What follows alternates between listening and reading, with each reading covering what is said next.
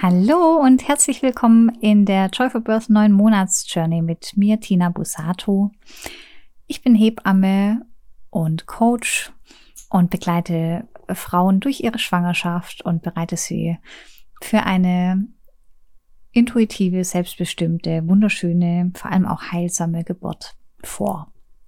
Und in dieser Podcast-Folge geht es um ein spezielles Thema, nämlich um das Thema Geburtseinleitung. Ja, ganz häufig werden Geburten medikamentös eingeleitet und ich habe mir die dicke, fette Leitlinie vorgenommen und sie für dich mal zusammengefasst. Und in dieser, Leit in dieser Folge geht es jetzt darum, was sind wirklich Gründe, was sind medizinische Gründe, dass die Geburt eingeleitet werden muss oder sollte. Also wann soll die Geburt wirklich eingeleitet werden? Was spricht dafür? Was spricht dagegen? Was sagt die allgemeine Empfehlung? Und wie kannst du deinen ganz eigenen Weg finden? All das erfährst du in dieser Folge. Natürlich erfährst du auch, wie so eine Geburtseinleitung dann abläuft, wie die Vorgehensweisen sind, welche Medikamente es überhaupt gibt und welche, also welche mechanischen Methoden es gibt zur Geburtseinleitung, welche medikamentösen Methoden es gibt zur Geburtseinleitung und natürlich auch, welche natürlichen Medi äh, Methoden es gibt, um die Geburt anzuschubsen. All das erfährst du in dieser Folge, also lass ich dich nicht länger warten. Jetzt geht's los. Glückwunsch, du erwartest ein Kind. Dieser Podcast begleitet dich durch deine Schwangerschaft und bereitet dich optimal auf die Geburt vor. Gemeinsam mit Hebamme und Coach Tina Busato findest du den Weg zu deiner Joyful Birth, damit du kraftvoll und intuitiv in dein persönliches Mutterglück starten kannst. Hallo und herzlich willkommen in dieser neuen Folge der Joyful Birth 9 Monats Journey. Schön, dass du reinhörst. Jetzt gab es eine lange Funkstille von mir. Jetzt bin ich wieder da und habe einen dicken, fetten Blätterstapel vor mir und habe heute schon richtig was durchgeackert, um ähm, dir das mitzugeben. Und zwar geht's heute um das spannende Thema Geburtseinleitung. Was, wenn es nicht von alleine losgeht? Was, wenn in der Schwangerschaft irgendwelche Gründe vorliegen, warum eine Einleitung der Geburt empfohlen wird. Und das ist ein ziemlich großes Thema und in den letzten Jahren, äh, Jahrzehnten hat das Thema Geburtseinleitung wirklich massiv zugenommen. Und ähm, ja, deshalb finde ich es total wichtig, darüber zu sprechen. Und hierzu habe ich mir zur Hand genommen die ähm, neue Leitlinie der DGGG, der Deutschen Gesellschaft für Gynäkologie und Geburtshilfe. Die haben eine neue Leitlinie dazu rausgegeben. Ähm, ja, und einfach nochmal genau beschrieben, wann soll denn die Geburtseinleitung gemacht werden, wann soll sie empfohlen werden, wie ist die Studien- und Datenlage dazu, was sind denn Gründe für eine Geburtseinleitung, wie ist der Ablauf, was sind die Methoden. Und das Ganze bekommst du jetzt in der ähm, ja, Zusammenfassung von mir. Ganz ausführlich einmal die ähm, Informationen der, ähm, der Leitlinie und natürlich wie immer auch meine Meinung. Also ganz viel Spaß wünsche ich dir jetzt dabei. So, los geht's. Ähm, ja. Der, äh, ein wichtiger Satz in der Leitlinie ist erstmal ähm, das Ziel der Geburtseinleitung. Ja, ich lese es dir mal vor. Die Indikation zur Durchführung einer Geburtseinleitung muss kritisch gestellt werden, da hierdurch der natürliche Verlauf der Schwangerschaft beeinflusst wird. Die vermuteten Vorteile müssen mit den möglichen Nachteilen abgewogen werden. Generell gilt, dass die Geburtseinleitung das Erreichen eines besseren perinatalen Ergebnisses für Mutter und Kind als durch eine abwartende Haltung zum Ziel hat. Also das heißt, ähm, es muss äh, wirklich kritisch gefragt werden, ob eine Einleitung wirklich sinnvoll ist. Na, und es muss quasi abgewogen werden, ob die Einleitung wirklich die ähm, ja, Risiken für Mutter und Kind minimiert, beziehungsweise das, ähm, ja, das Ergebnis verbessert. Na, dass es Mutter und Kind am Schluss besser geht, als wenn man abgewartet hätte. Und das muss natürlich wirklich ganz, ähm, ganz genau angeschaut werden. Ja, und dazu gibt's jetzt ähm, mehrere äh, ja, Gründe, warum man die Geburt einleiten kann. Es sind ähm, zehn Stück. Ja, auf die will ich jetzt genauer eingehen. Gründe für eine Geburtseinleitung sind ähm, erstens die Terminüberschreitung oder Übertragung. Dann ähm, ist es der frühe Blasensprung vor der 37. Schwangerschaftswoche, der Blasensprung nach der 37. Schwangerschaftswoche, also 37 plus 0, der Schwangerschaftsdiabetes, zu wenig Fruchtwasser am Termin. Punkt Nummer, äh,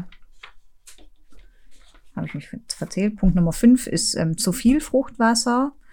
Punkt Nummer äh, 7 ist ähm, das zu kleine Kind.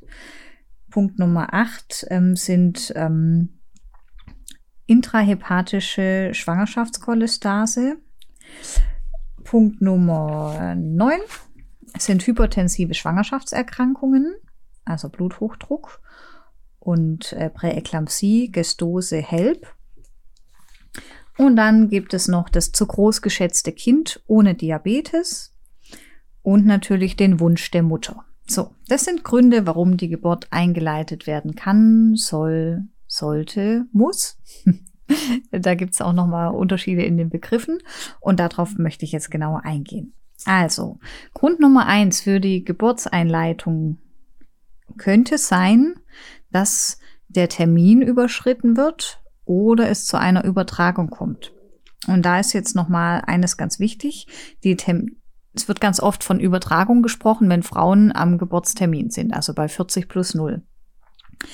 Ähm, jetzt ist es so, äh, dass wir eigentlich bei Überschreiten also wenn 40 äh, plus 0 erreicht ist, also ab 40 plus erster Schwangerschaftswoche, sprechen wir eigentlich nur von einer Überschreitung des errechneten Termins. Ja, das ist die Terminüberschreitung. Und die haben wir von 40 plus 1 bis 41 plus 6. Und erst über der 42 plus 0. Schwangerschaftswoche, also zwei Wochen nach dem errechneten Geburtstermin, sprechen wir von einer Übertragung. So, jetzt hat das natürlich einige Risikofaktoren weil es ist schon mal wichtig, dass der Geburtstermin überhaupt stimmt und genau festgelegt wird. Das wird in der Frühschwangerschaft gemacht. Und ähm, ja, na, also da ist die Fehlerquote ziemlich hoch, dass dieser, dieser Termin gar nicht so richtig genau festgelegt wurde. Ist ja auch ein bisschen verrückt. Na, das hängt davon ab, wie war dein Zyklus, wie war deine Zykluslänge, wann genau ist dieses Kind entstanden, wann, stand, wann war die Befruchtung, wie lange ist dieses befruchtete, die befruchtete Eizelle durch den Eileiter gewandert, bis sie sich eingenistet hat. All diese Dinge können individuell schwanken und dann gibt's meiner Meinung nach auch noch eine individuelle Tragezeit. Schönes Beispiel finde ich das Apfelbäumchen. Wenn wir uns im Frühjahr umschauen und wir sehen uns die Obstwiesen an, dann fängt im Frühjahr alles an zu blühen. Wir haben die Apfelblüte, die Bäume blühen und dann wissen wir, über den Sommer wachsen die Äpfelchen heran und im Herbst sind die Äpfelchen ganz groß und reifen und irgendwann bereit zur Ernte. Ja, und keiner von uns würde erwarten, dass nach Tag X, nach der Apfelblüte, zu einem genauen Datum alle Äpfel gleich reif sind und dann auf den Boden fallen und zur Ernte bereit sind. Ja, sondern für uns ist völlig normal, dass das eine gewisse Zeit braucht und dann gibt es ein paar Äpfelchen, die fallen früher. Ja, manche fallen auch mal bei einem Wind äh, runter. Dann gibt es schon so einen Zeitraum, wo die meisten Äpfel reif sind und runterfallen oder sich leicht pflücken lassen. Und dann gibt's welche, die kommen ein bisschen später und fallen ein bisschen nach dieser Zeit. Und dann gibt's Äpfelchen, die muss man tatsächlich einfach vom Baum schütteln. Ja, und so ist es bei uns auch.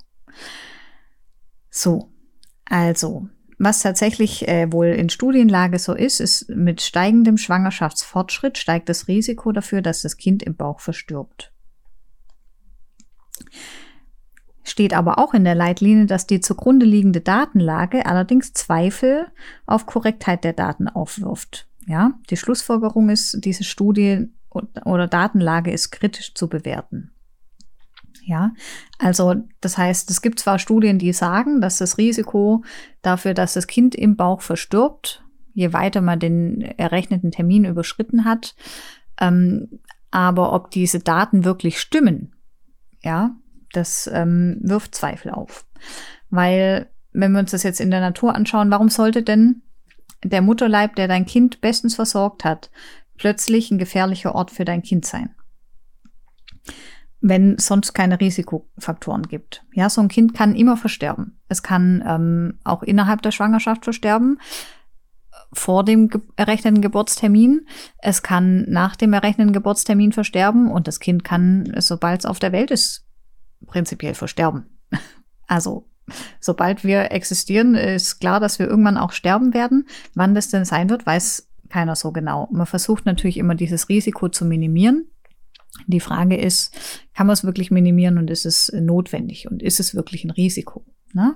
Also das sollte man individuell abklären. Es kommen natürlich noch individuelle Risikosituationen dazu, zum Beispiel das mütterliche Alter, Rauchen, das wievielte Kind es ist, ob es Auffälligkeiten in, ähm, bei den Herztönen gibt, also in den CTG-Kontrollen oder Herztonkontrollen, mütterliches Übergewicht, Adipositas oder ähm, das kindliche Gewicht. Ne, das sind ähm, Risikofaktoren und ähm, man sollte sich das Ganze einfach individuell anschauen. Bei ähm, Überschreiten des Termins sind engmaschige Kontrollen empfohlen, wenn man zuwarten möchte. Und die sind empfohlen sogar nur alle drei bis fünf Tage. Nicht wie es meistens gemacht wird, alle zwei Tage und ab 41 plus 0 täglich. Äh, in der Leitlinie steht alle drei bis fünf Tage. Ab 42 plus 0 steigt aber das Risiko, dass dem Kind wirklich was passiert, signifikant an. Ja, das heißt, bis 42 plus 0 kann man in der individuellen Risikoabschätzung, ja, also indem man schaut, wie geht's der Mama, wie geht's dem Kind, wie sind die Herztöne, wie ist die Fruchtwassermenge, ähm, stimmt denn der Termin überhaupt, äh, wie ist das Gefühl von der Mama, ja. All diese Dinge kann man sich äh, anschauen und dann individuell entscheiden. Ab 42 plus 0 sollte man allerdings kritisch hinschauen, außer es ist klar, dass irgendwie die, der Termin absolut nicht stimmen kann und das einfach viel zu früh ist. Ja. Die Leitlinie sagt jetzt zusammengefasst, ab 41 plus 0 kann die Einleitung empfohlen werden. Ab 41 plus 3 sollte die Einleitung empfohlen werden. Ab 42 plus 0 soll die Einleitung empfohlen werden. Ja, also das sind die Begriffe unterschiedlich. Kann, kann man machen, muss man nicht. Sollte wird schon empfohlen. Man kann aber individuell auch nochmal abwarten. Soll heißt, ähm, ist wirklich dringend empfohlen. So, also Terminüberschreitung und Übertragung muss man die individuellen Risikofaktoren anschauen und ähm, engmaschig kontrollieren und dann eine Entscheidung fällen.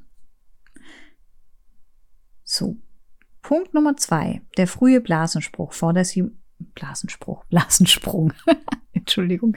Der frühe Blasensprung vor der 37 plus 0. Schwangerschaftswoche. Ja, ab 37 plus 0 sagen wir, sind die Kinder äh, reif und nicht mehr früh geboren.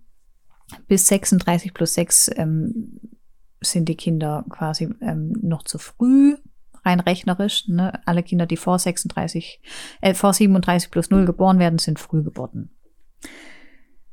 Genau. So.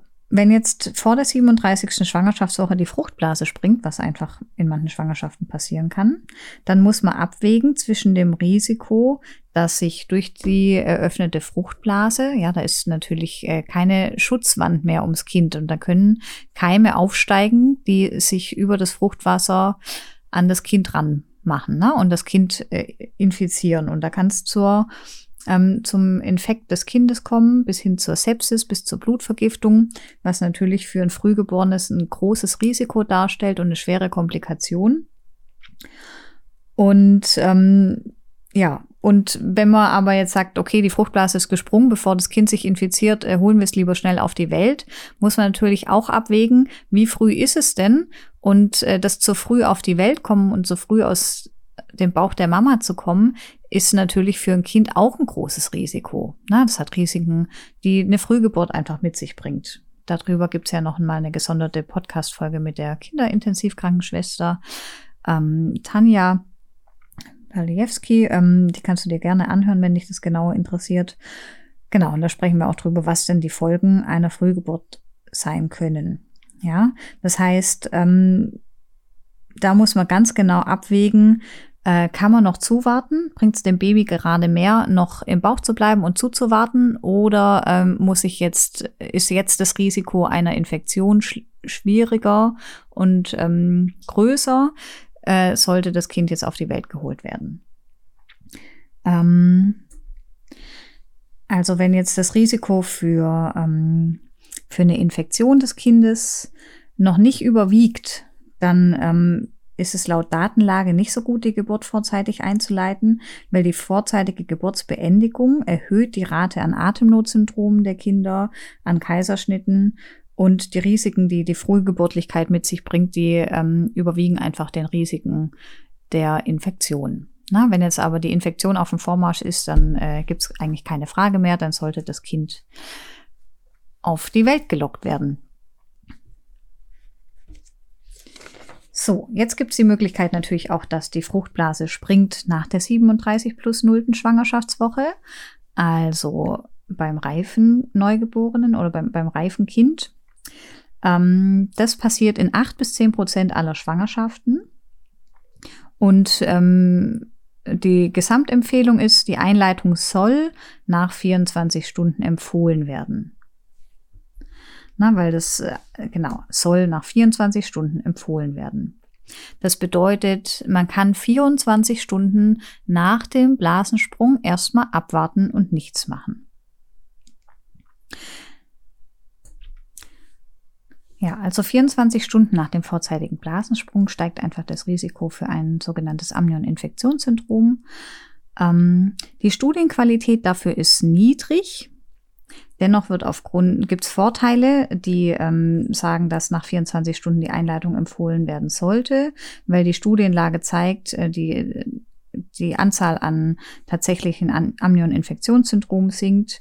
Ähm, dadurch äh, die Endometritis-Wahrscheinlichkeit äh, sinkt, also dass sich nachher die Gebärmutter auch infiziert. Es werden weniger Kinder in die Kinderklinik verlegt, wenn vorzeitig eingeleitet wird. Die Kinder haben ein äh, niedrigeres Risiko für eine Sektio und auch, äh, für eine Sepsis und auch für Sterblichkeit. Das bedeutet, ähm, auch wenn die Studienqualität niedrig ist, wird empfohlen, nach 24 Stunden zuwarten, die Einleitung zu empfehlen. Na? Und ähm, hierbei kann man ja schauen, womit man denn einleitet. Äh, man kann natürlich die natürlichen Methoden zur Geburtseinleitung da dann erstmal vorziehen.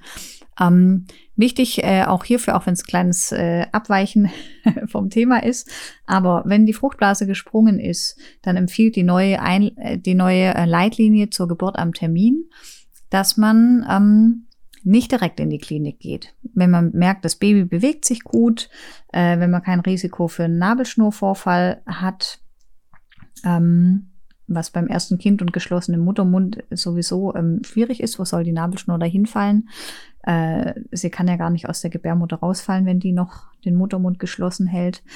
Ähm, ja, dann ist es äh, gut, einfach zuzuwarten und äh, man muss nicht unbedingt ähm, im Blut die Entzündungswerte checken. Man sollte auch nicht vaginal untersuchen, weil natürlich genau das, dieses vaginale Untersuchen, die Gefahr birgt, Keime einzuschleppen, die dann über die, über die Vagina in die Gebärmutter und somit ins Fruchtwasser zum Kind kommen. Ja, also je weniger man in diesem Zeitraum vaginal untersucht, umso besser.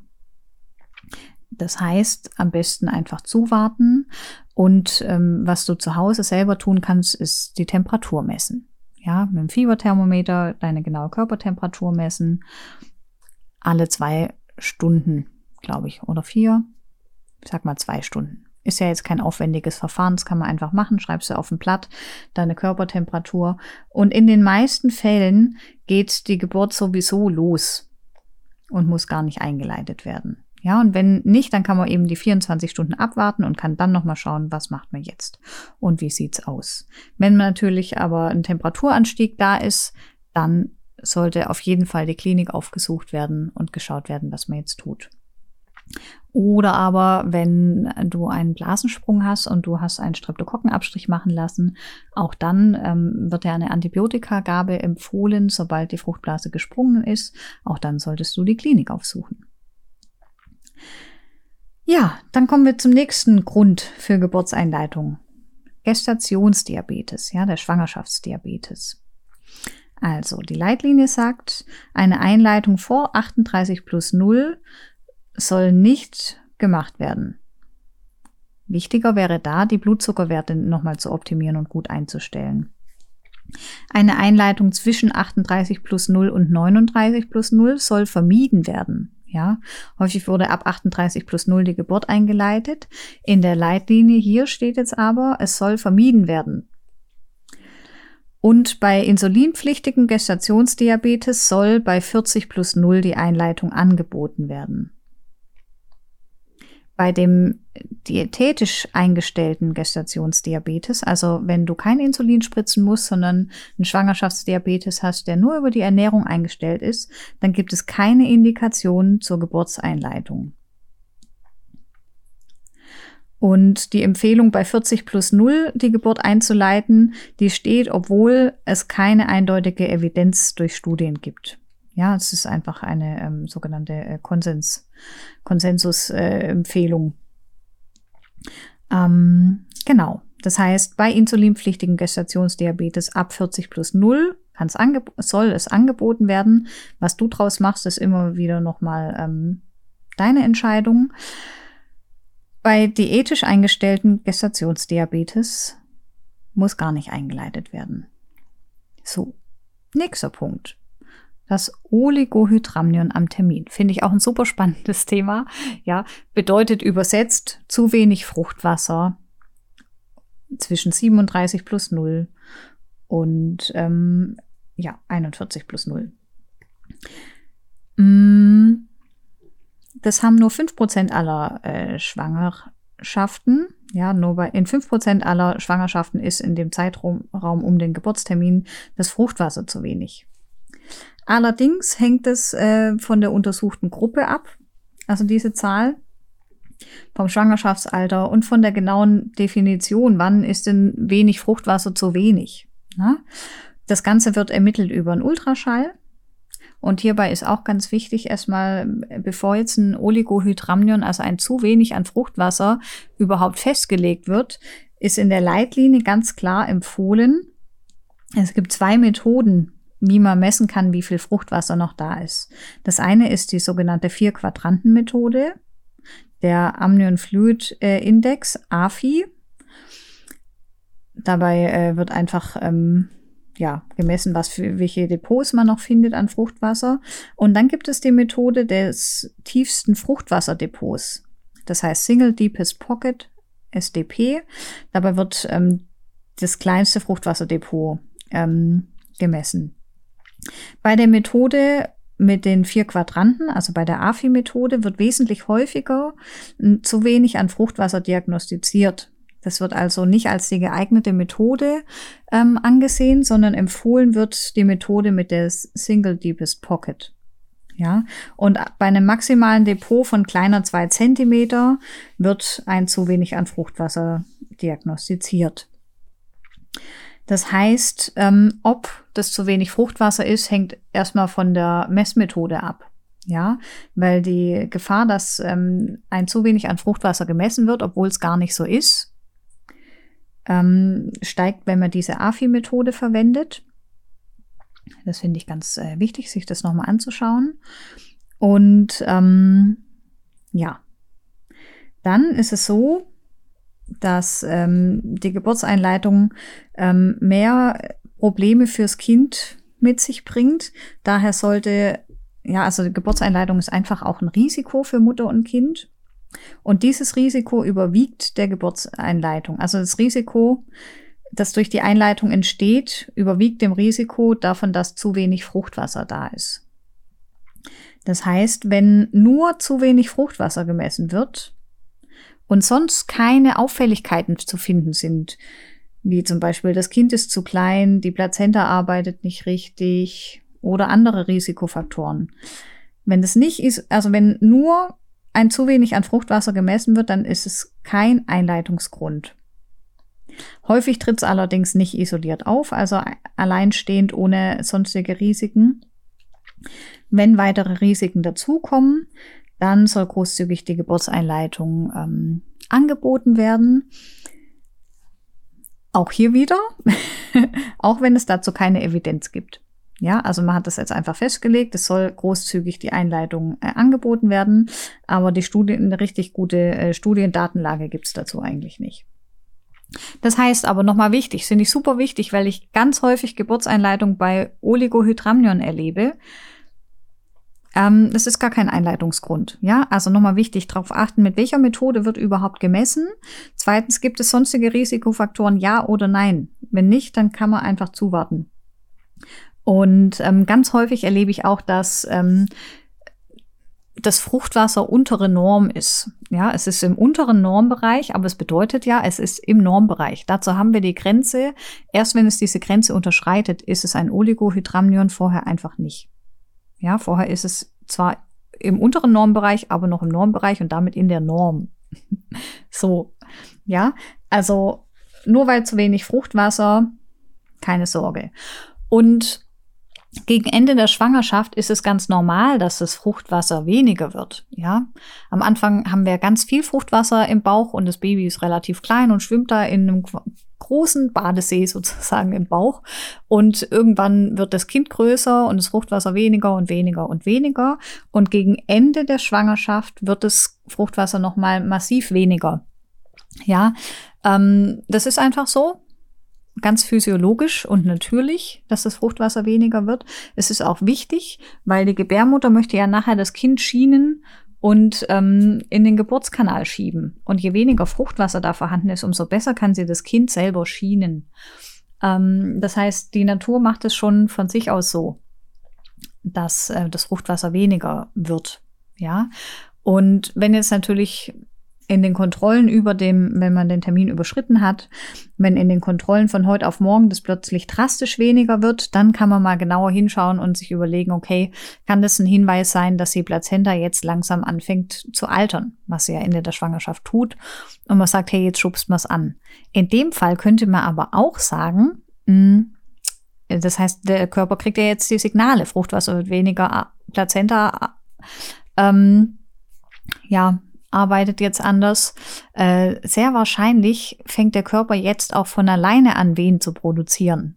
Ja, also warum überhaupt einleiten? Ganz häufig äh, wird dann eingeleitet, wenn das so zusammentrifft und nach einer Gabel vom Einleitungsmedikament geht dann die Geburt los. Da frage ich mich, ähm, wäre die Geburt nicht sowieso vielleicht halt acht Stunden später losgegangen statt jetzt? Ja, also da darfst du wirklich noch mal ganz genau ähm, ja, mit dir und deinem Kind im Gespräch sein, auf dein Bauchgefühl hören und äh, schauen, was passt für dich. So, der nächste Einleitungsgrund, das Polyhydramnion, also zu viel Fruchtwasser. Das betrifft nur zwei Prozent aller Schwangerschaften. Und wenn zu viel an Fruchtwasser da ist, dann sollte das keine routinemäßige Beendigung der Schwangerschaft bedeuten. Ja, also bei zu viel Fruchtwasser muss nicht die Einleitung empfohlen werden.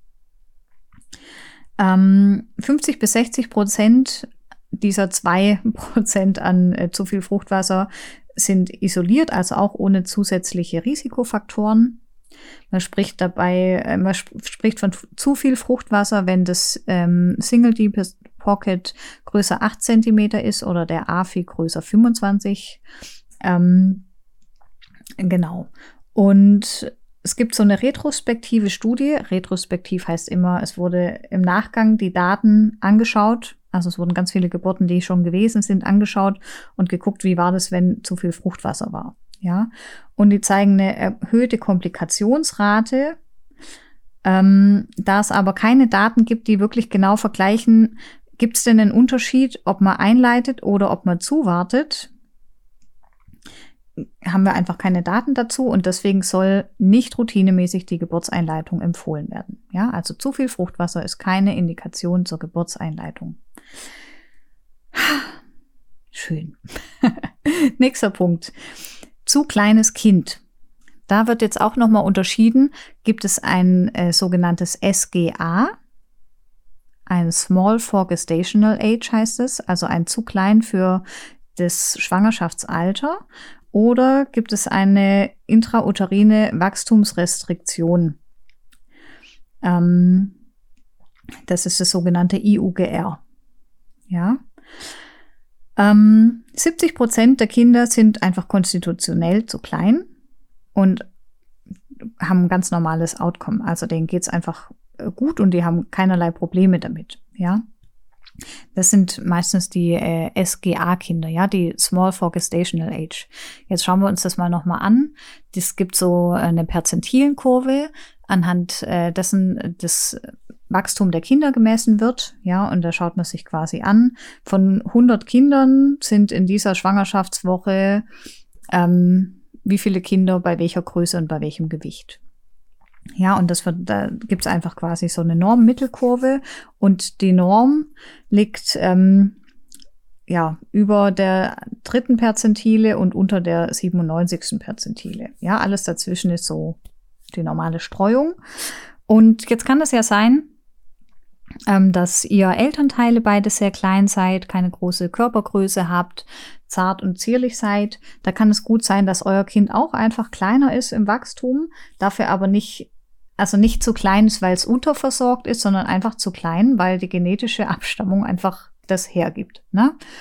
Wohingegen das bei Eltern, die sehr groß sind, sein kann, dass das Kind viel zu groß und zu schwer gemessen wird, allerdings zum Körper der Eltern wieder passt. Ne? Und eine Frau, die 1,80 groß ist, für die ist ein Kind, das vier Kilo wiegt, nicht so groß, sondern passt gut zu ihr ja, und zu den Körpermaßen. Und eine Frau, die vielleicht 1,56 äh, ist, da ist ein Kind, das zweieinhalb Kilo wiegt, vielleicht auch nicht zu klein und nicht unterversorgt, sondern einfach zum Körper passend.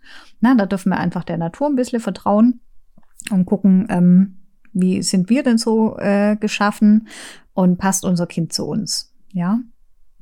Mein Kind wog zum Beispiel auch bei der Geburt 2980 Gramm also der war auch im zu kleinen Bereich, aber äh, wir sind beide nicht unglaublich groß. Und ähm, das passte wunderbar. Der war nie unterversorgt, der war nie zu klein, das, der war immer ähm, einfach so klein, wie ich eben bin. Daher äh, kein Problem. So. Wenn es aber ähm, das nicht ein konstitutionelles Thema ist, dass das Kind klein ist, sondern ein Problem des Wachstums. Das heißt, ähm, das Wachstum hat plötzlich aufgrund von irgendwas, was man nicht genau sehen kann, wie zum Beispiel die Plazenta arbeitet plötzlich nicht mehr richtig oder es gibt andere Probleme.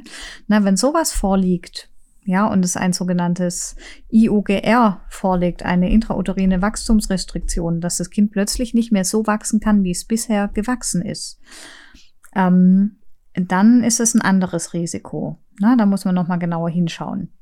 Also eine plötzlich veränderte Wachstumskurve hat ein größeres Risiko dafür, dass mit dem Kind, ähm, ja, dass es, dass das Kind einen Schaden davon trägt, sag ich mal.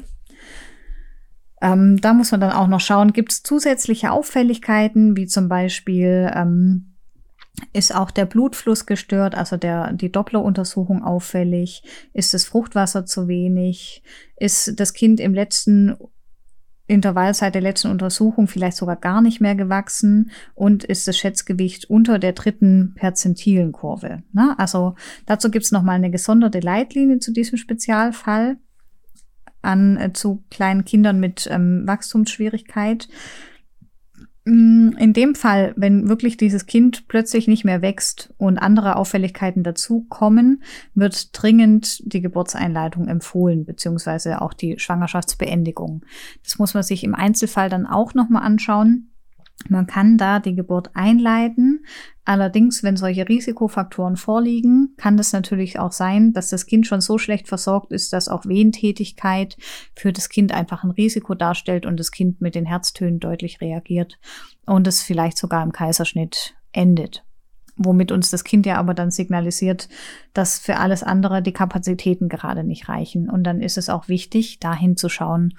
Und da ist die natürliche Geburt nicht der heilige Gral sondern da ist es wichtig zu erkennen, wann das Kind nicht mehr gut versorgt ist und wann die Geburt einfach beendet, äh, nicht die Geburt, sondern die Schwangerschaft beendet werden muss, damit das Baby dann vielleicht nicht mehr über die Plazenta versorgt wird, die in dem Fall offensichtlich nicht mehr gut arbeitet, sondern dann einfach mit Muttermilch versorgt werden kann oder mit anderer Nahrung und ähm, einfach alles bekommt, was es braucht, um gut zu wachsen.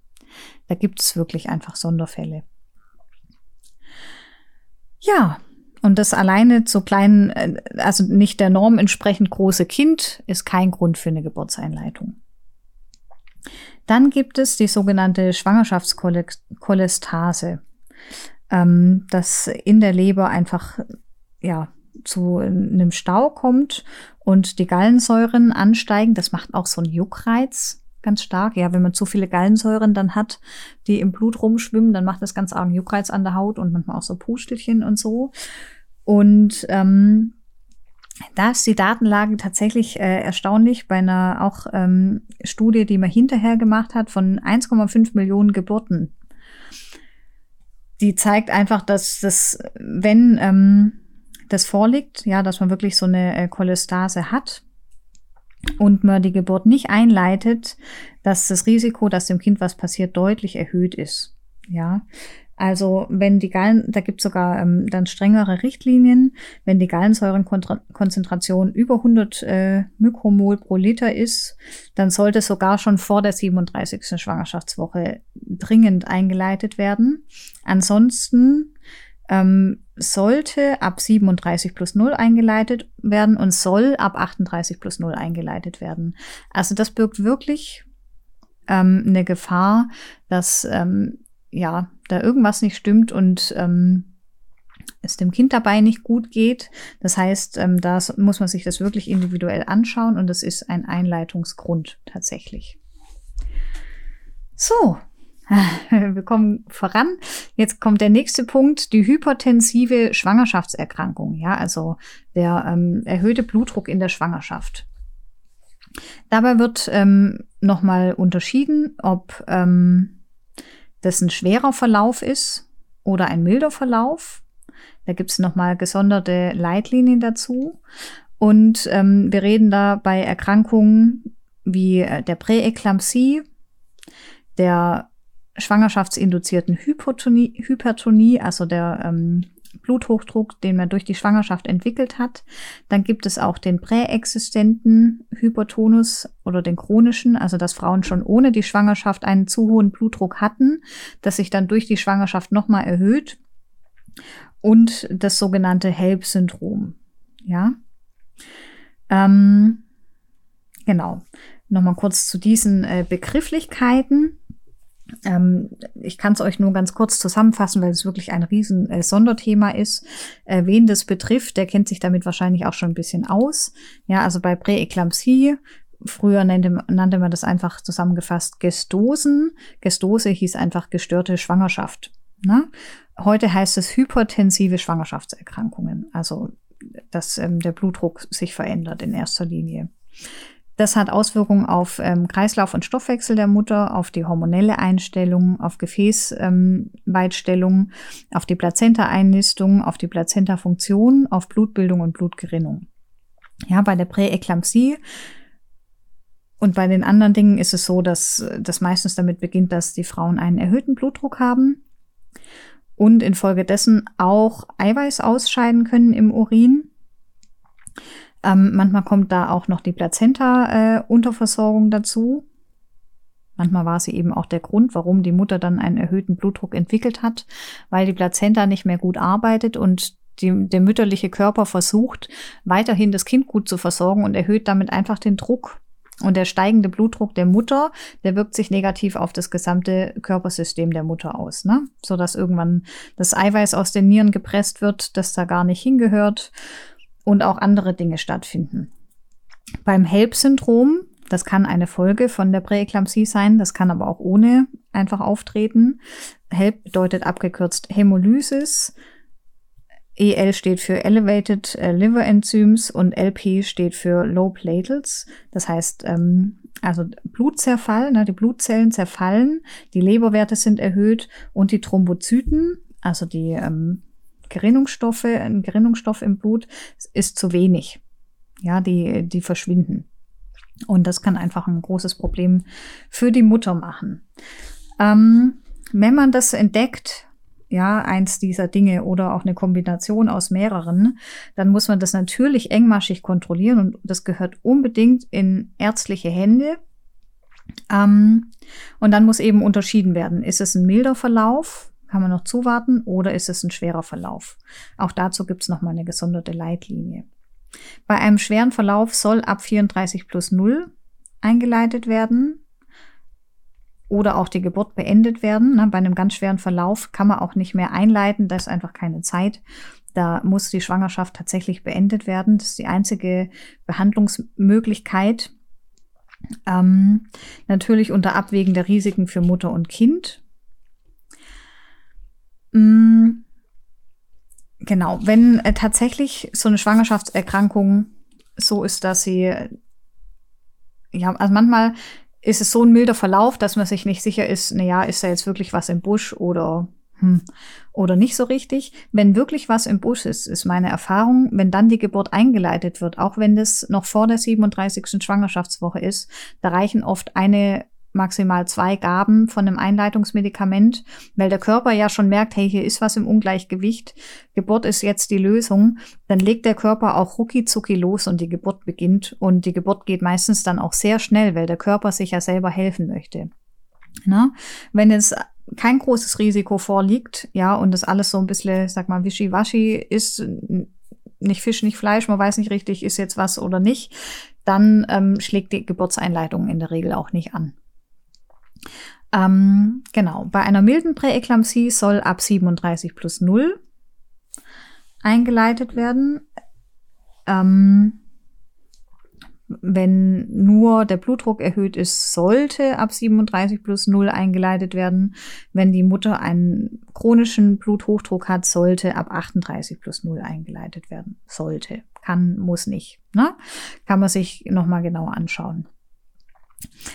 Also die ähm, Präeklampsie, Bluthochdruck und das HELP-Syndrom, die muss man sich wirklich ganz, ganz genau angucken, individuell abwägen und schauen, ähm, wie schnell muss jetzt wirklich die Schwangerschaft beendet werden. Ähm, kann man noch zuwarten? Muss das Kind sofort einfach geholt werden oder gibt, besteht noch die Möglichkeit, die Geburt einzuleiten? Und das ist äh, wirklich eine individuelle heiße Kiste, die muss man sich äh, in ärztlicher Hand wirklich gut anschauen. Da kann ich auch gar keine allgemeine Empfehlung dazu rausgeben, einfach nur genaues Anschauen. Und ähm, vielleicht äh, mit manchen Dingen dafür sorgen, dass es gar nicht erst so weit kommt. Wäre natürlich auch ähm, eine feine Sache. Ähm, so, nächster Punkt. Das zu groß geschätzte Kind ohne einen vorliegenden Diabetes. Eins meiner Lieblingsthemen. ja, in dem Fall heißt es dann nicht SGA wie Small for Gestational Age, sondern LGA für Large for Gestational Age, also zu groß für das Schwangerschaftsalter. Da sprechen wir bei Kindern, die über der 95. Perzentile sind. Und Kinder, die einfach quasi zu groß geschätzt sind, haben ein Risiko für Geburtskomplikationen. Hauptsächlich sprechen wir dabei der, sprechen wir von der Komplikation, dass die Schulter stecken bleiben kann. Na, die sogenannte Schulterdystokie. Wobei man sagen muss, ähm, dass die auch bei den normalgewichtigen Kindern passieren kann. Und sogar in den meisten Fällen da äh, auch passiert ohne jetzt große Komplikationen. Und ähm, das Risiko, wenn das Kind zu groß geschätzt ist, ist einfach erhöht. Es muss aber nichts bedeuten, also es muss gar nicht dazu kommen. So. Mhm. Ja, wie geht man jetzt vor, wenn das Kind zu groß geschätzt ist? Da haben wir folgende Probleme. Das erste ist, ähm, es gibt gar keine eindeutige Definition, wann denn ein Kind wirklich zu groß ist. Ja, das äh, schwankt so ein bisschen. Und das zweite Problem ist, ähm, der Ultraschall kann ja das Kind nicht wiegen. Also der macht, ähm, steckt äh, verschiedene Messwerte in eine Formel und errechnet dann ein Schätzgewicht. Ähm, ja, zu dieser Genauigkeit dieser Ultraschallschätzgewichte. Also bei einem Schätzgewicht über vier Kilo ist die Genauigkeit nur 56 Prozent und bei einem Schätzgewicht über 4500 Gramm ist die Genauigkeit schon nur noch bei 33 bis 44 Prozent. Ja, also super ungenau. Und zwar in beide Richtungen. Das Kind kann größer sein, das Kind kann auch viel kleiner sein. Und da darf man sich wirklich nicht verrückt machen lassen. Ja, und wenn jetzt ähm, eine Frau selber auch sehr groß ist, in der Familie die Kinder immer groß waren und keine Ahnung, sie kriegt jetzt ihr drittes Kind, das erste wog 4100 Gramm, das nächste wog 4300 Gramm, dann darf auch das dritte Kind 4500 Gramm wiegen, ohne dass das ein Problem darstellt. Ja, also die Angst, die man hat, ist, dass es zu Geburtskomplikationen geht, hauptsächlich um die Schulterdystrophie. Und deshalb sollte ab 39 plus 0 bei einem Schätzgewicht über 4 Kilo die Einleitung empfohlen werden. Allerdings, sagt auch die Studienlage, müssen 60 Einleitungen erfolgen, um eine Fraktur des Oberarms, also ein Kind, das quasi einen Armbruch erleidet durch ähm, das Feststecken mit der Schulter, ähm, um das zu verhindern. Ja, um eine Schulterfraktur zu verhindern, müssen 60 Geburten eingeleitet werden. Also das ist quasi so ähm, mäßig kann man sagen, ja. Ähm, und muss man sich nochmal ganz genau anschauen. Wenn du als Frau da guter Dinge bist und weißt, hey, alle Kinder waren groß, ich bin groß, ich habe da gar keine Angst, ja, dann kannst du gut noch zuwarten. Wenn dich das selber sehr ängstigt, dann ähm, darfst du da nochmal genauer hinschauen. Ähm, das zu große Schätzgewicht ist keine äh, Indikation für eine Einleitung vor 39 plus 0. Und das Risiko für eine Schulterdystrophie darf man sich auch nochmal anschauen, ist bei 0,2 bis 3 Prozent dieser zu großen Kinder. Ja, 0,2 bis 3 Prozent. Das heißt, die Zahl schwankt auch nochmal deutlich. 0,2 bis 3. Ähm, wichtig dafür sind einfach noch so Dinge drumherum. Wie geht's der Frau? Wie ist sie betreut? Ähm, wie ist das Vertrauen? Wie arbeitet sie mit ihrem Körper? Wie ist die innere Einstellung? Und das finde ich ganz wichtig. Ja, also sobald jetzt so ein Schätzgewicht ähm, stattfindet und das Kind so groß geschätzt ist, ist meine Erfahrung, dass Frauen wahnsinnig große Angst haben. Ja, dass dieses Thema, sobald man anspricht, die Schulter könnte stecken bleiben, ähm, haben die Frauen Horrorszenarien im Kopf und wahnsinnig viel Angst. Wie soll man da denn noch gut und voller Vertrauen gebären, wenn ich super Angst habe, dass mein Kind stecken bleibt und dadurch schwer geschädigt wird? Ja, da, pff, da gehen viele Frauen sogar dazu, dass sie sagen, hey, ich will gar nicht eingeleitet werden. Ich möchte einfach nur gleich, dass dieses Kind per Kaiserschnitt geholt wird und es dem gut geht. Ja. Und dann erlebe ich nicht selten, dass man einen Kaiserschnitt macht und dann kommt ein Kind raus, das wiegt ein Kilo weniger, als es geschätzt wurde. Wiegt drei, drei, drei Kilo, 3500 Gramm, was weiß ich. Ähm, ist völlig normalgewichtig. Aber dann ist der Kaiserschnitt schon passiert und man kann das Geburtserlebnis dann nicht mehr umtauschen und kann nicht sagen, oh, dann probiere ich es doch auf normalen Wege. Dann ist es so. Ja, für, sowohl für Mutter als auch fürs Kind. Das heißt, ähm, die Angst ist hierbei das größte Problem, finde ich. Ja, wenn jetzt das Kind so groß geschätzt ist, dann wäre es wichtiger für dich zu schauen, hey, wie kann ich aus dieser Angst, die ich jetzt im Kopf habe, wieder aussteigen? Ist es wirklich notwendig? Was kann ich tun, um wieder ins Vertrauen zu kommen, um meinem Kind zu vertrauen, um mir zu vertrauen? Weil deine Gedanken erschaffen deine Realität. Wenn du natürlich voller Angst bist, dass das Kind stecken bleibt, dann passiert, dass die Geburt gar nicht erst so richtig funktionieren kann, weil du nicht loslässt. Und es passiert auch, dass ähm, die Gefahr, dass das Kind stecken bleibt, noch viel größer ist, weil du ja ähm, alles zumachst innerlich vor lauter Angst. Angst macht zu, macht eng, spannt die Muskeln an, ist super kontraproduktiv. Ja, also da ist es wichtiger, nochmal genau hinzuschauen, dich gerne auch von der Hebamme nochmal beraten zu lassen ähm, und ähm, ja, diesen inneren Druck wegzubekommen. Ja, und da wieder ins Vertrauen zu kommen mit dir, mit deinem Kind, mit deinem Körper, dass das alles so passen wird. Wichtig nochmal zu wissen, wie funktioniert Körperarbeit, wie bewege ich mich unter der Geburt, dass es optimal ist. Wie kann ich diese Ängste loslassen? Wie kann ich ins Vertrauen gehen mit dem Geburtsteam, mit mir, mit dem Kind, mit meinem Umfeld? All diese Dinge sind wichtig.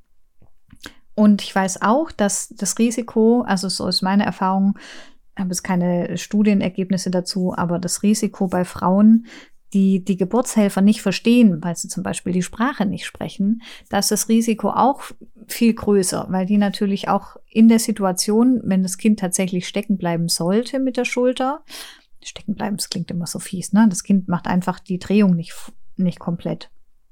Ähm, in dem Fall ähm, sind Frauen, die dann das geburtshilfliche Team nicht verstehen können, weil sie die Sprache nicht sprechen, natürlich super ängstlich und machen noch mehr zu. Ja, da wird es schwieriger.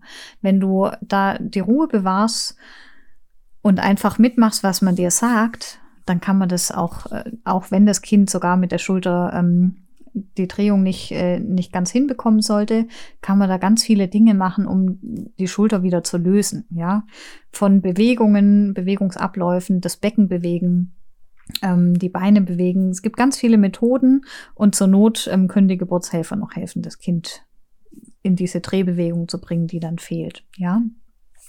Also dir das nochmal ganz genau anzuschauen und da aus der Angst auszusteigen, bevor irgendwelche Maßnahmen ergriffen werden, wie die Geburtseinleitung oder gar der Kaiserschnitt. So, und dann kommen wir zum letzten Punkt, der Wunsch der Mutter. Ist tatsächlich ein häufiger Grund, dass die Frauen sagen, ich kann nicht mehr, ich will nicht mehr, ich kann nicht mehr schlafen, ich habe schwere Beine, mir tut alles weh, es ist einfach nur noch ätzend, ich möchte einfach, dass jetzt dieses Kind zur Welt kommt. Oder auch, ähm, mein Mann hat nur da und da Urlaub. Das Kind sollte jetzt kommen. Auch ein häufiger Grund, tatsächlich. Auch wenn du jetzt denkst, das gibt's doch nicht, doch, das gibt's. So. Ähm, der Wunsch zur Einleitung ohne medizinische Indikation sollte nicht vor 39 plus 0 erfolgen. Das heißt, nach 39 plus 0 darf man es dir darf man dir diesen Wunsch tatsächlich erfüllen, wenn du ihn hast. Ähm, ja, ich persönlich finde Einleitung ist einfach ein großer Eingriff in ein natürliches System.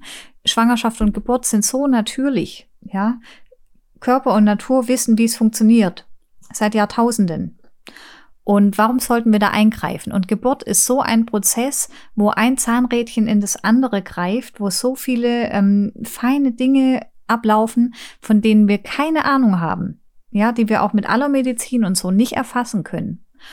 Je früher ich in diesen Prozess eingreife, umso mehr wird er von außen fremdgesteuert. Und je mehr von außen fremdgesteuert wird, umso größer ist die Gefahr, dass alles aus dem Ruder läuft und zu Komplikationen führt dass man mehr und mehr Maßnahmen braucht, um die Geburt dann zu steuern, damit sie überhaupt irgendwie funktioniert. Ja. Und dieses Risiko einzugehen, obwohl kein Mediziner, medizinisch notwendiger Grund vorliegt, das finde ich wirklich sehr ähm, fragwürdig. Und da würde ich mir eher anschauen, ähm, was kann ich denn tun, um und was brauche ich, um vertrau vertrauensvoll abzuwarten, um diese letzte Zeit der Schwangerschaft noch gut auszuhalten und ähm, in Kontakt mit meinem Kind zu bleiben und zu wissen, hey, mein Kind weiß, wann für, wann für ihn oder sie der richtige Zeitpunkt ist. Mein Körper weiß, wann der richtige Zeitpunkt ist. Das wird alles dann passieren, wenn es sein soll. Ja.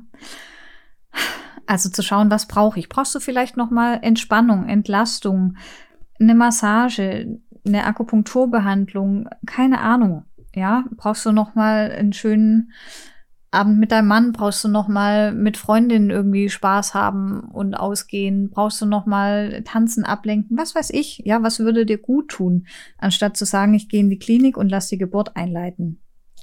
Weil das Risiko ist erhöht, dass die Wehentätigkeit schmerzhafter wird, dass ähm, das Kind frühzeitig rausgelockt wird. Vielleicht hätte dein Kind gebraucht bis 41 plus 3.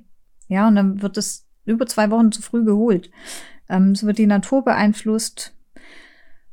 Es wird der Körper beeinflusst. Ähm, ist es wirklich notwendig? Ja, und Schwangerschaft ist am Ende beschwerlich. Meistens.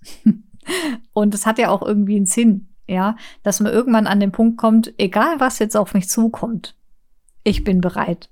Ja, weil ich bin bereit, jetzt das Kind kennenzulernen. Ich bin bereit, ähm, mich auf die Geburt einzulassen. Dieser Zustand ist ja irgendwie auch wichtig, ja, finde ich. Und wie kannst du es schaffen, das auszuhalten, nochmal zuzuwarten, ja? Wenn jetzt dein Wunsch aber unendlich groß ist, dann darf es dir tatsächlich abhängig von der Kliniksituation angeboten werden. Ich würde es nur nicht empfehlen. So. Also, das sind die Gründe, warum Geburt eingeleitet werden kann und soll. Na, das sind die, ich sag mal, medizinischen Indikationen. Und jetzt kommen wir dazu, äh, was wird gemacht, bevor die Geburt eingeleitet werden wird. Ja, wenn jetzt klar ist, Geburt wird eingeleitet, dann ist es wichtig, dass vor jeder Geburtseinleitung eine ärztliche Aufklärung und Beratung stattfindet und gemeinsam mit der Schwangeren das Ziel, ähm, das Ziel ist, eine gemeinsame Entscheidungsfindung zu, zu kriegen. Ja.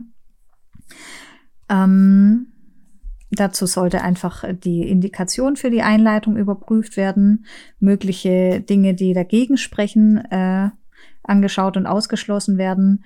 Ähm, die Methode der Geburtseinleitung sollte unter aller äh, Berücksichtigung aller Faktoren gewählt werden. Ähm, genau, dabei sollte gemeinsam besprochen werden, wie der Zeitrahmen ist, wie lange sowas dauert ähm, wie viel Geduld man aufbringen muss. So eine Einleitung heißt ja nicht, ähm, ich mache eine Maßnahme und das Kind kommt. Es gibt nicht so einen Knopf, wo ich drauf drücke und dann geht Geburt los, sondern der Körper muss so nachhaltig angeregt und überredet werden. Und auch das Kind, das braucht einfach Zeit. Ne? Und ähm, das alles muss sich angeschaut werden. Auch mögliche Verläufe und Komplikationen sollen sich gemeinsam angeschaut werden, wie auch ähm, weitere Optionen, die man hat. Ne? Kann man vielleicht noch zuwarten? Kann man natürliche Methoden verwenden? Was gibt's noch für Optionen? Ja. Und ähm, wenn vorher ein Kaiserschnitt schon mal stattgefunden hat, also wenn ja die Gebärmutter voroperiert ist, dann sollte wirklich auch nochmal ähm, Vor- und Nachteile besprochen werden. Ja, da besteht das Risiko, dass die Gebärmutter an der Nahtstelle aufreißen kann ähm, das Risiko, also man kann nach einer Vor Voroperation an der Gebärmutter, also nach einem Kaiserschnitt in dem Fall, natürlich äh, eine normale Geburt haben. Wenn man allerdings einleitet und die Gebärmutter nochmal speziell mit Hormonen stimuliert, ist die Gefahr natürlich erhöht, dass äh, an dieser Nahtstelle was passieren kann. Na, das muss man sich auch nochmal genau anschauen und auch ein, da musst du dann auch einwilligen. Möchtest du das? Ja, also man muss eine Risiko-Nutzen-Analyse machen und sich auch Dinge anschauen, die dagegen sprechen könnten. Ja, Faktoren, ähm, genau. Dann ähm, muss ich kurz mal schauen, wo wir weitermachen. Genau. Äh, dann muss man schauen, was, was bringt denn, ja, wie ist denn die, die ähm, Ausgangslage so sage ich. Wie ist die Ausgangslage dafür, dass man jetzt mit der Geburtseinleitung beginnt? Und äh, welches Medikament benutzt man? Dazu schaut man sich natürlich die persönliche Anamnese an, also die Krankengeschichte. Gab schon mal einen Kaiserschnitt, sind schon mal Geburten gewesen? Was ist jetzt akut in dieser Schwangerschaft ähm, los? Warum wird überhaupt eingeleitet? Und dann muss man schauen, welche Methode jetzt günstig oder ungünstig ist. Und dazu ist zum Beispiel wichtig der Muttermundsbefund. Ja, da gibt es einen sogenannten Bishop Score. Dabei beurteilt man ganz genau, wie reif oder unreif für die Geburt ist der Muttermund. Ja, du kannst dir das so vorstellen, dein, deine Gebärmutter hat nach unten hin den Gebärmutterhals und die Öffnung dessen ist der Muttermund. Und dieser Gebärmutterhals heißt auch Cervix. Und ähm, das ist ganz fest und derb vom Gewebe in der Schwangerschaft, weil es soll ja zuhalten. Na, diese, ähm, diese Öffnung der Gebärmutter soll ja so feste zuhalten, dass sie neun Monate lang das Kind nicht rauspurzeln lässt. Ja, also ist es ein ganz, kannst du dir vorstellen, wie ganz feste Knetmasse, die du so frisch aus der Packung nimmst. Ja, die man so ganz schwer nur kneten kann. Oder so ein fester Teig, der eben noch nicht weich geknetet ist. So muss das Ganze ja sein vor der Geburt fängt das alles an zu reifen. Ja, das heißt, der Körper knetet diese Knetmasse, bis sie weicher wird und besser knetbar und dann auch überhaupt erst in der Lage ist, ähm, dass man es so aufziehen und aufdehnen kann. Das passiert im Körper, ohne dass wir es sehen, über mehrere Wochen. Ja, und wie der Zustand ist, das kann auch innerhalb von wenigen Stunden passieren. Ja, das kann sich auch mal schnell verändern. Aber meistens ist es ein Proze hormoneller Prozess über einen längeren Zeitraum. Und ähm, wenn ich vaginal untersuche und äh, taste, ist jetzt dieser Muttermund schon weich oder ist er noch sehr fest und sehr, sehr, ja, sehr weit nach hinten geneigt und so, oder ist er vielleicht schon weicher, kommt er schon ähm, nach vorne in die Position, wo das Köpfchen ihn gut aufschieben kann. All diese Dinge muss man sich vorher anschauen. Und je reifer er ist, umso wahrscheinlicher ist natürlich, dass ähm, die Geburtseinleitung gut funktioniert. Und äh, anhand dessen kann man auch entscheiden, welche Medikamente denn gegeben werden. So. Kommen wir ähm, zu den äh, Methoden. Womit wird denn überhaupt die Geburt eingeleitet? Hm. Jetzt muss ich mal hier schauen. Meine Blätter durcheinander gebracht. Es ist so viel, dass ich es mir nicht merken kann auswendig.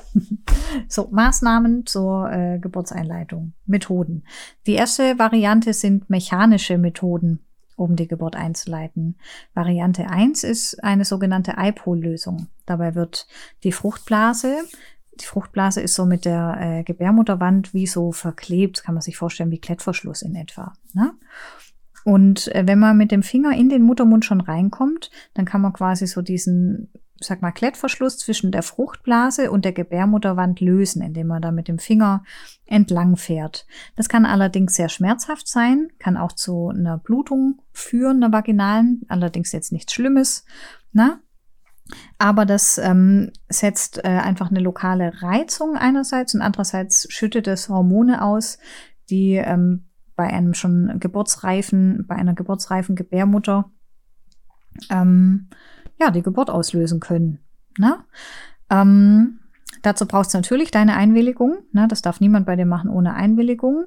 Und das ist eine super Variante, in der ich weder das Kind groß gefährde, noch, ähm, noch die Mutter, noch dass ich äh, von außen Hormone gebe oder irgendwas. Das ist einfach eine mechanische Methode. Ähm, wenn der Körper geburtsbereit ist, kann das funktionieren. Mm, zweite Variante ist, dass die Fruchtblase tatsächlich eröffnet wird. Das hat man früher häufig gemacht, als es viele äh, Medikamente, die es heute gibt, noch nicht gab. Ähm, das setzt einfach äh, also das setzt ähm, der Körper einfach mehrere Stoffe dann auch aus. Das Köpfchen kann tiefer treten und auf den Muttermund drücken. Aber wir haben auch alle Risiken, die eben eine eröffnete Fruchtblase mit sich bringt. Und wenn ich von außen die Fruchtblase eröffne, weiß ich auch nie, ob ich damit irgendwelche Komplikationen auslöse, wie ähm, das vielleicht ähm, ja das fürs Kind irgendein Problem macht. Mm, das sollte nicht als alleiniges Verfahren angewendet werden und es sollte bei einem unreifen Muttermund, wenn es das erste Kind ist, auf gar keinen Fall angewendet werden, ja, weil die Risiken viel zu groß sind. So eine Amniotomie kann man im Geburtsverlauf nach individueller Abwägung mal machen oder bei der Mehrgebärenden, wenn sie schon Wehenmittel bekommt, in Form von einem Wehentropf oder so. Ähm, oder wenn die Fruchtblase schon gesprungen ist, allerdings an einer höheren Stelle und die Geburt nicht richtig losgeht, dann kann es manchmal sein, dass das Kind noch wie so ein Kissen vorm Kopf hat. Dann kann man natürlich auch die Fruchtblase aufmachen, äh, weil sie ja eh schon an anderer Stelle eröffnet ist. Ne? Aber zur Geburtseinleitung alleine sollte das nicht gemacht werden. Nächste mechanische Methode wäre der sogenannte Ballonkatheter. Da kann man, ähm, gibt es Katheter mit entweder einem Ball oder zwei Bällen, die man so ähm, füllt mit Flüssigkeit oder Luft und die auf den Muttermund drücken. Das setzt einfach der Körper, regt den Körper dazu an, ähm, lokal Hormone auszuschütten, die die Geburt anregen können und die den Muttermund reifen lassen. Mm, das ist ein wirksames, also nachgewiesen wirksames Verfahren zur Reifung des Muttermundes. Es hat den Vorteil, dass man nicht zu einer hormonellen Überstimulation der Gebärmutter kommt, wenn man ja gar keine Hormone gibt. Ähm, allerdings ähm, wirkt es oft als alleiniges äh, Einleitungsmittel nicht ausreichend. Also es ist gut, um anzufangen und den Muttermund vorzubereiten und zu reifen. Ähm, man macht das so zwölf Stunden, bleibt es liegen. Und äh, dann kann es sein, dass man umschwenken muss auf eine andere Methode zur Geburtseinleitung. Die Effektivität entspricht aber der Gabe von Prostaglandinen, also der Gabe von Hormonen zur Geburtseinleitung. Und die letzte mechanische Methode, um die Geburt einzuleiten, wäre, dass man den Muttermund eröffnet. Ja, und zwar auch äh, mechanisch.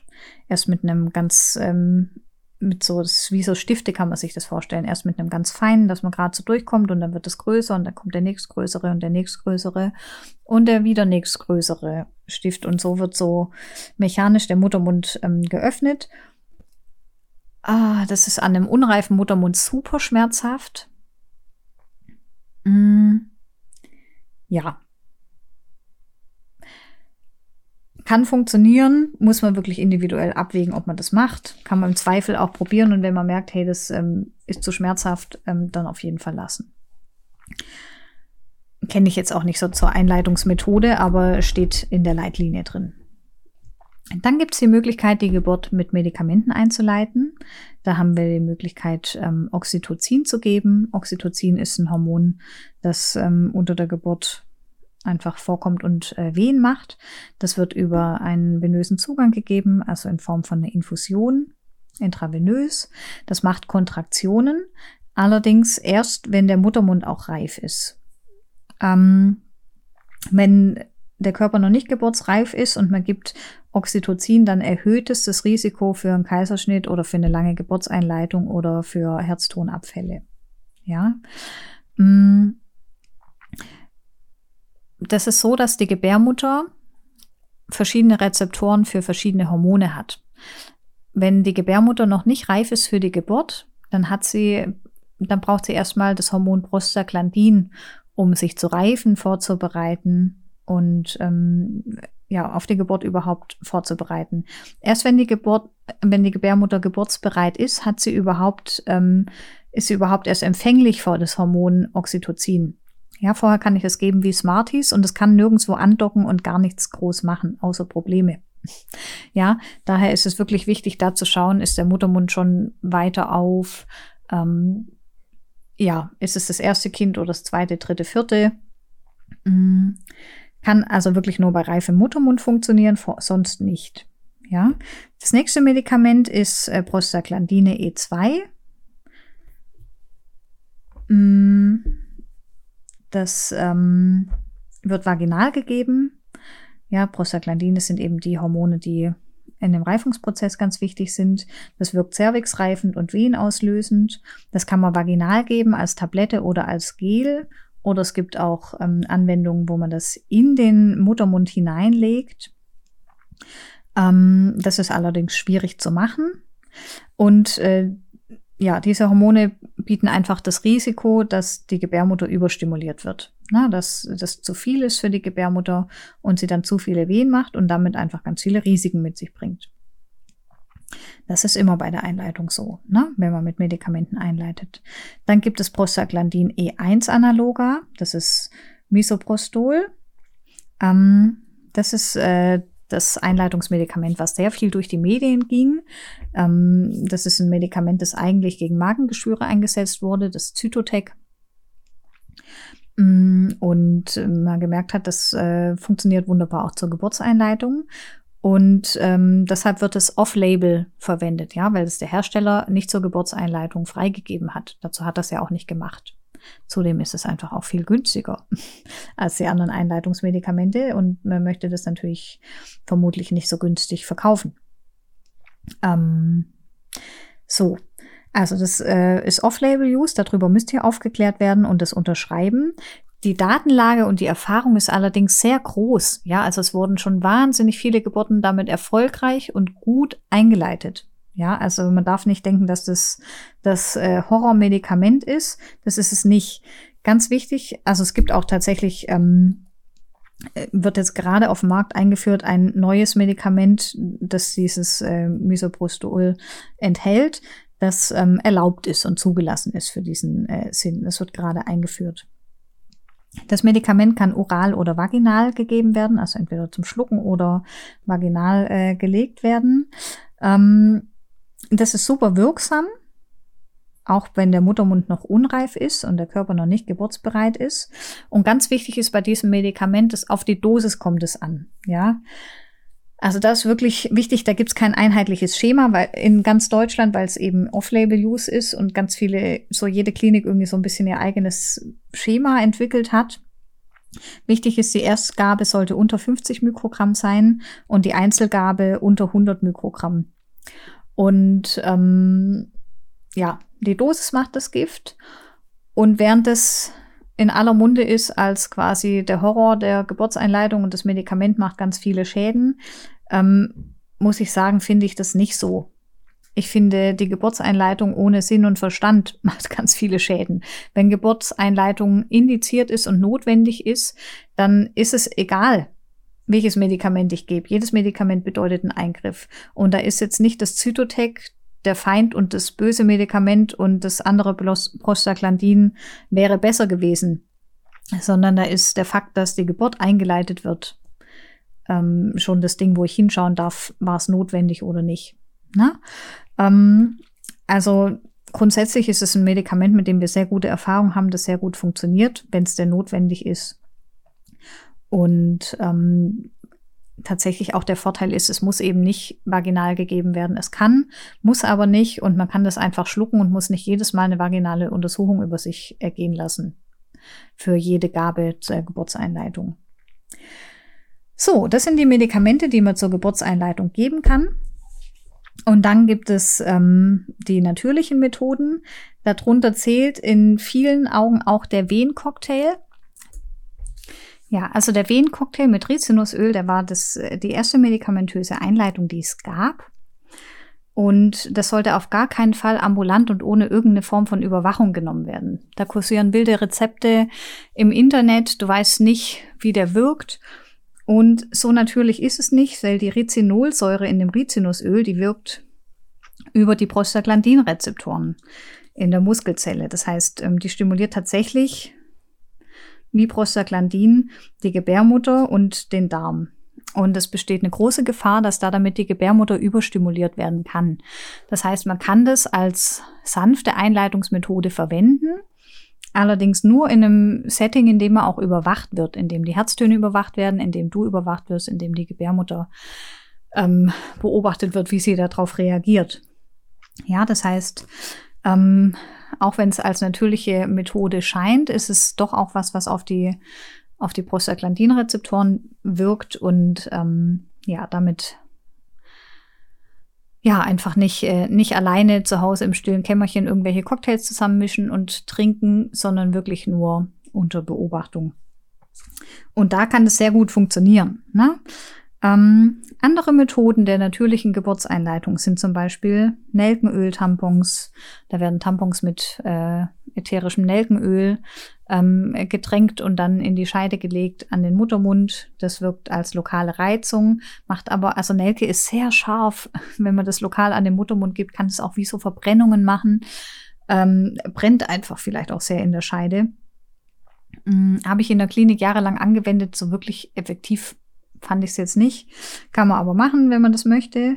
Ähm, natürliche Methoden, die Geburt einzuleiten, ist natürlich euer Kind so einzuladen, wie ihr es gemacht habt und wie ihr es empfangen habt, nämlich mit Geschlechtsverkehr und mit Sex.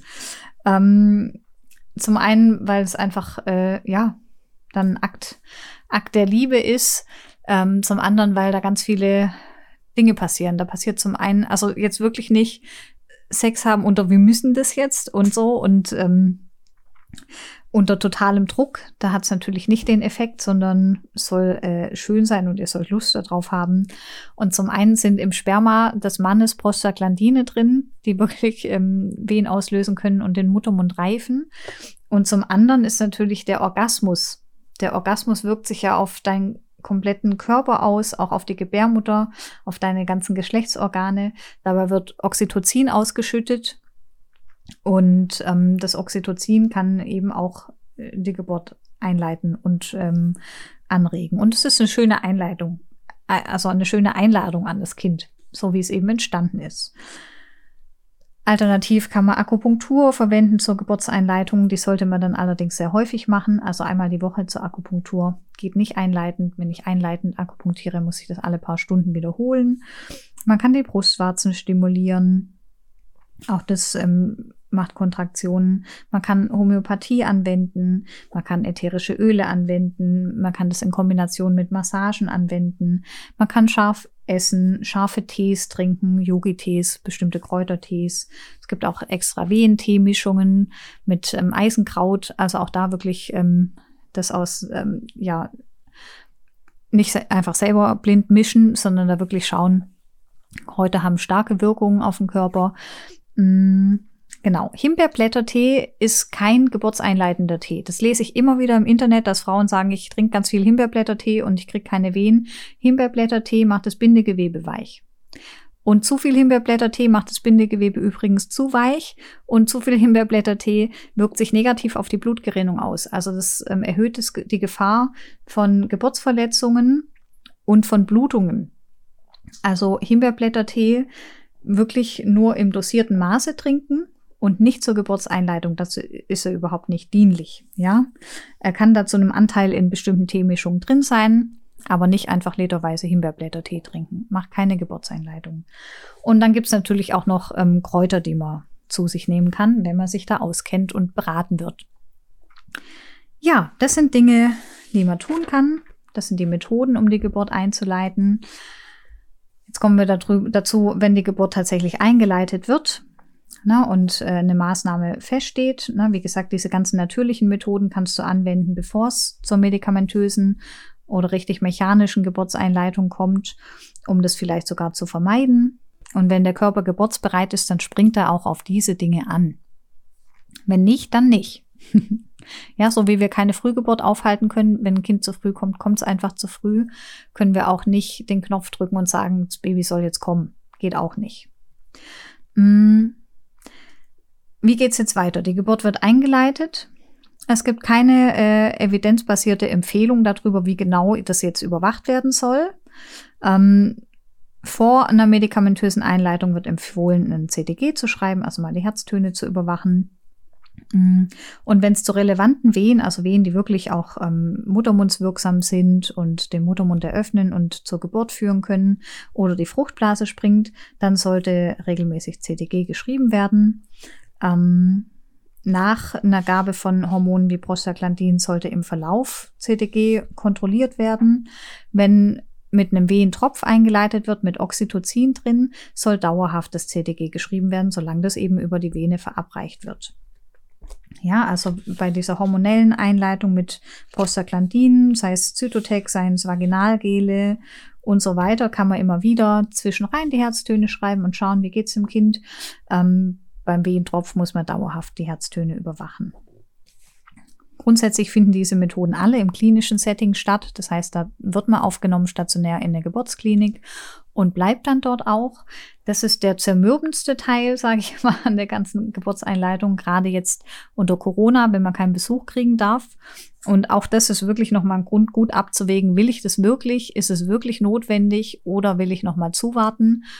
Weil das Anstrengendste an der Geburtseinleitung, wenn der Körper noch nicht bereit ist, ist eben, dass man über Tage in der Klinik ist, ganz viele Frauen vielleicht neben dir im Bett liegen und äh, nach paar Stunden Wehen kriegen und dann in den Kreissaal äh, rüberwandern und äh, ihre Kinder kriegen.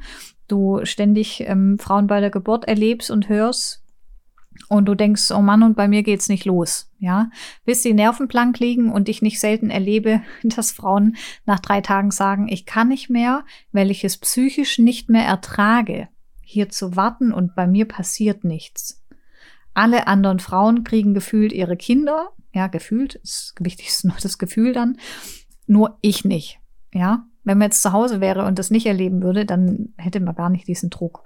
Und nicht selten entscheiden sich Frauen dann für einen Kaiserschnitt, weil sie es psychisch nicht mehr aushalten. Dieses bei allen anderen geht's los, nur bei mir nicht. Wenn es eine wirkliche Indikation gibt und der Körper das wirklich braucht, dass die Geburt angeschubst wird, dann ist es tatsächlich auch so, dass es meistens auch sehr schnell losgeht. Ja. Mm. Genau, jetzt gibt es noch besondere Situationen der Geburtseinleitung. Das eine ist Adipositas, ja, also wenn äh, einfach das mütterliche Gewicht, Grundgewicht zu hoch ist, ähm, da äh, ist das Risiko einfach, dass es äh, länger dauert und ähm, höhere Dosen von den Medikamenten gebraucht werden. Eine andere besondere Situation ist die Beckenendlage. Und ganz oft höre ich, bei Beckenendlage kann man nicht einleiten und wenn das Beckenendlagen, wenn das Kind äh, nicht bis zu dem und dem Termin geboren wird, dann muss man Kaiserschnitt machen. Stimmt nicht. Ja, eine Geburtseinleitung ist auch bei fetaler Beckenendlage möglich. Ja, ob das Kind mit dem Popo unten ist oder nicht, spielt keine Rolle. Auch da kann, wenn es notwendig ist, die Geburt eingeleitet werden. Ja, dazu gehst du bestenfalls sowieso in eine Spezialklinik, die sich mit Beckenendlagengeburten auskennt und diese dann auch ähm, mit viel Erfahrung gut betreut. Wenn Zwillinge äh, im Bauch sind, ja, also bei einer ähm, Zwillingsschwangerschaft, ist es nochmal wichtig zu unterscheiden, wie viele Fruchtblasen und wie viele Plazenten gibt es. Gibt es zwei getrennte Fruchtblasen und zwei getrennte Plazenten, dann kann ab 37 plus 0 eingeleitet werden ähm, wenn alles normal verläuft. Und äh, ab 38 plus 0 sollte die Einleitung angeboten werden oder äh, ja, empfohlen werden. Wenn ähm, eine Plazenta vorliegt und zwei Ei, also zwei getrennte Fruchtblasen, dann ist es ein bisschen früher. Das sagt man kann ab 36 plus 0 schon eingeleitet werden, ähm, wenn alles normal verläuft und sollte bei 37 plus 0 eingeleitet werden. Und der letzte außerordentliche Punkt für Geburtseinleitung ist Zustand nach Kaiserschnitt. Mm, wenn schon mal ein Kaiserschnitt gab in der Vorgeschichte und ähm, dieses Kind auf natürlichem Wege kommen soll und nichts sonst dagegen spricht an Risiken, dann kann natürlich vaginal geboren werden. Ja, also das muss dir unbedingt gesagt werden. Ähm, die überwiegende Mehrheit an Schwangeren ähm, erfüllt die Kriterien, nach Kaiserschnitt eine natürliche Geburt zu versuchen. Und die Erfolgsrate liegt sogar bei circa, also bei insgesamt 75 Prozent. Die Daten schwanken so zwischen 60 und 85. Also der Mittelwert sind 75 Prozent.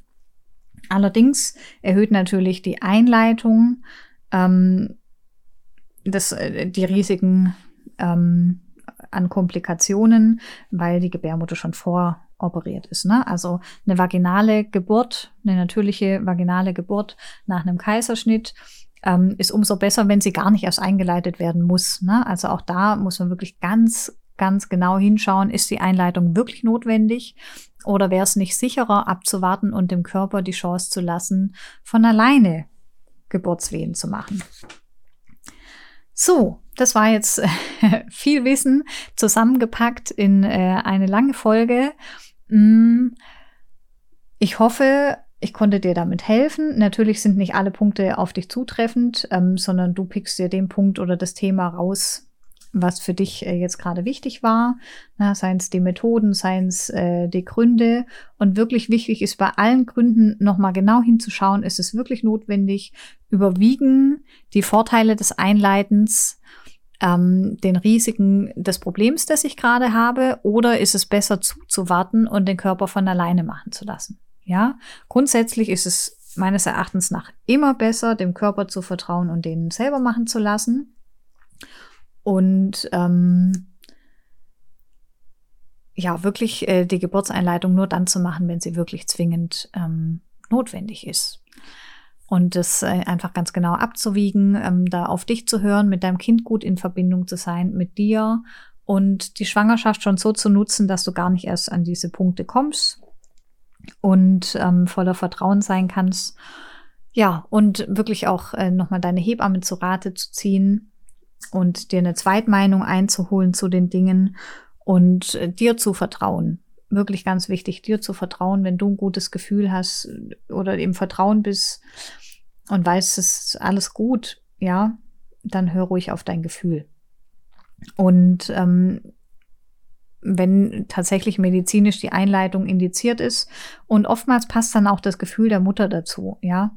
Ähm, dass du das Gefühl hast, nee, irgendwie, irgendwas ist da im Busch, ich möchte das gerne, also Einleitung fühlt sich richtig an, dann ist es auch okay. Ja, die Einleitung ist nicht grundsätzlich was Schlechtes. Die ist eine gute Methode, um, ähm, ja, um zu helfen. Allerdings nur, wenn sie wirklich notwendig ist, wenn Nutzen und Risiko gut abgewogen werden und man die passende Methode findet. Ja, und dann heißt es äh, guter Dinge sein, Nerven behalten. Und ähm, bevor es zur medikamentösen Einleitung kommt, doch gerne auch die natürlichen Varianten zu probieren. Und ja, ich freue mich, wenn dir die Folge gefallen hat, auch wenn es jetzt wirklich sehr medizinisch war. Ich hoffe, du konntest damit was anfangen. Gib mir gerne ähm, einen Kommentar dazu, ob es für dich gut verständlich war, ob es für dich hilfreich war, ob du noch weitere Fragen hast, auf die ich gerne nochmal äh, gesondert eingehe. Ähm, schreib mir gerne auch einen Kommentar, wie es bei dir war, wie es dir ergangen ist mit Geburtseinleitung oder nicht Geburtseinleitung. Ähm, ja, und wenn du eine Freundin hast, die das unbedingt hören sollte, weil sie gerade vor dieser Entscheidung steht und nicht weiß, was sie machen soll oder was jetzt richtig ist, dann teil gerne die Folge, damit einfach viele Frauen erfahren, was jetzt tatsächlich in den Leitlinien empfohlen ist und wie sie das entscheiden können, ähm, ob sie das jetzt machen möchten oder nicht, was die Methoden sind. Und ähm, ja, Vielen Dank fürs Reinhören. Schön, dass es dich gibt. Schön, dass du für dich eine selbstbestimmte Schwangerschaft und Geburt erleben möchtest. Und wenn du noch mehr Input von mir haben möchtest, komm gerne in meine kostenlose Facebook-Gruppe. Die findest du, den Link dazu findest du in den Show Notes oder such mich einfach über ähm, Facebook mit Joyful Birth oder unter meinem Namen Tina Busato. Und ähm, da findest du automatisch in die Gruppe. Ja, und ähm, wie gesagt, ich freue mich über jedes Like, äh, ich freue mich über jedes Teilen, dass noch mehr Frauen davon profitieren können, was hier alles in dem Podcast für Informationen stecken, um euch einfach zu ermächtigen, eine ähm, schöne, selbstbestimmte Schwangerschaft und vor allem nachher Geburt zu erleben. In diesem Sinne ähm, freue ich mich, wenn ich dich in der nächsten Folge wieder begrüßen darf. Deine Tina Busato. Schön, dass du auch diese Folge dabei warst. Tina begleitet dich mit dem Podcast durch deine gesamte Schwangerschaft. Freu dich auf weitere Folgen und deinen Weg zur Joyful Birth. Jetzt hören auf iTunes, Spotify und joyfulbirth.de.